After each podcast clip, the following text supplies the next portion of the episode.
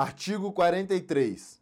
Nas ações trabalhistas de que resultar o pagamento de direitos sujeitos à incidência de contribuição previdenciária, o juiz, sob pena de responsabilidade, determinará o imediato recolhimento das importâncias devidas à Seguridade Social. Parágrafo 1. Nas sentenças judiciais ou nos acordos homologados em que não figurarem discriminadamente as parcelas legais relativas às contribuições sociais, estas incidirão sobre o valor total apurado em liquidação de sentença ou sobre o valor do acordo homologado. Parágrafo 2. Considera-se ocorrido o fato gerador das contribuições sociais na data da prestação do serviço.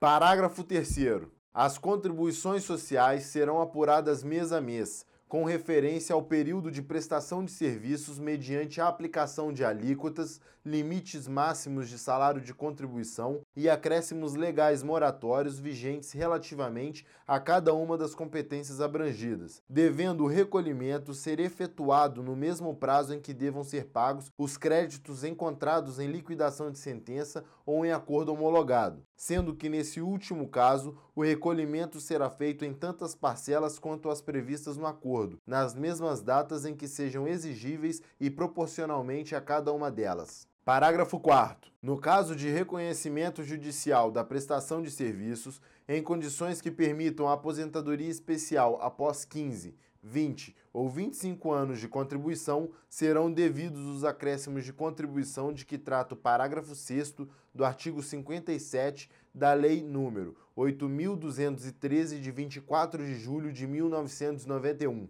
Parágrafo 5. Na hipótese de acordo celebrado após ter sido proferida decisão de mérito, a contribuição será calculada com base no valor do acordo.